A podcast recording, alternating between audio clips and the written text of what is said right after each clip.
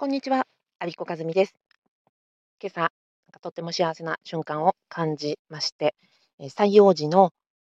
幸せと今の幸せと同じですかっていう話をしたいと思います。結論は、私、その公務員を16年やりまして、退職しました。で、今、個人事業主をやっています。で、公務員になった時、私2003年、平成15年採用なんです。で、その時には、その、公務員に採用されたことがとても嬉しかったし、法務省職員であることがことがとても誇りだった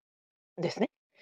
ただ今、じゃあなぜ辞めたんですかってよく聞かれます。でも退職在職中の16年後の私にとっては、その採用時の幸せよりも、もっと違うしことに幸せを感じるようになっていったという話なんです。だから、その自分が幸せ感じることに合わせて、ライフスタイルとか仕事を変えたんです。それが結果的に公務員の退職であったり、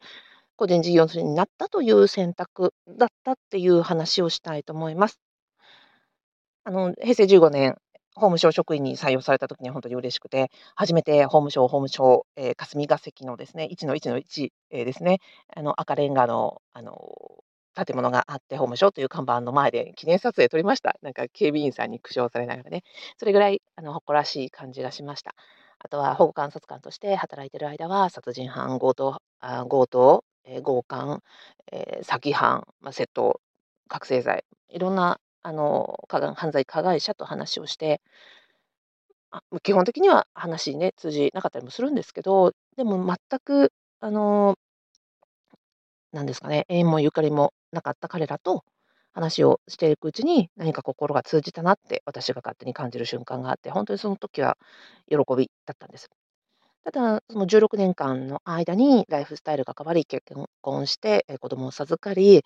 た時に、あ、私はその16年後感じる幸せは、あ、ここよりも、今の幸せよりも、もっと感じたい幸せがあるなと思ったということなんです。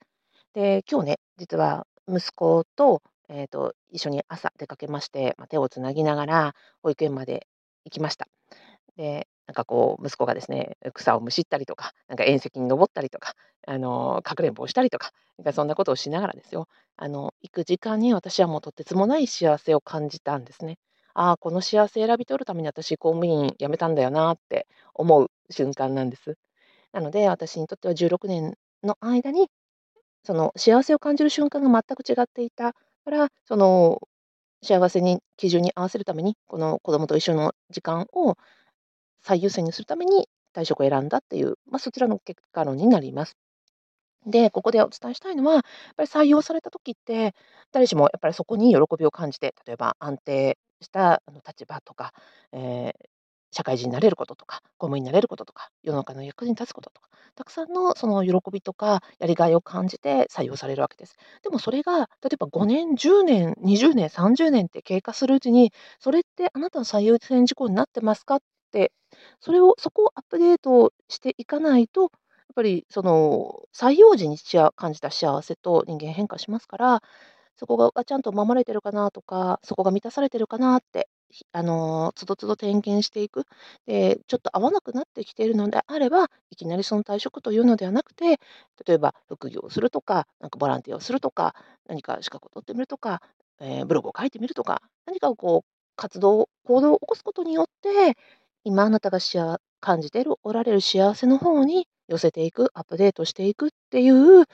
ことを、まあ、提案したくて、私、今の活動をしていますという話でした。えー言いたかったことは、公務員採用された時の幸せと、今のあなたの幸せと一致してますか？こんなお話をさせていただきました。最後までお聞きいただきありがとうございました。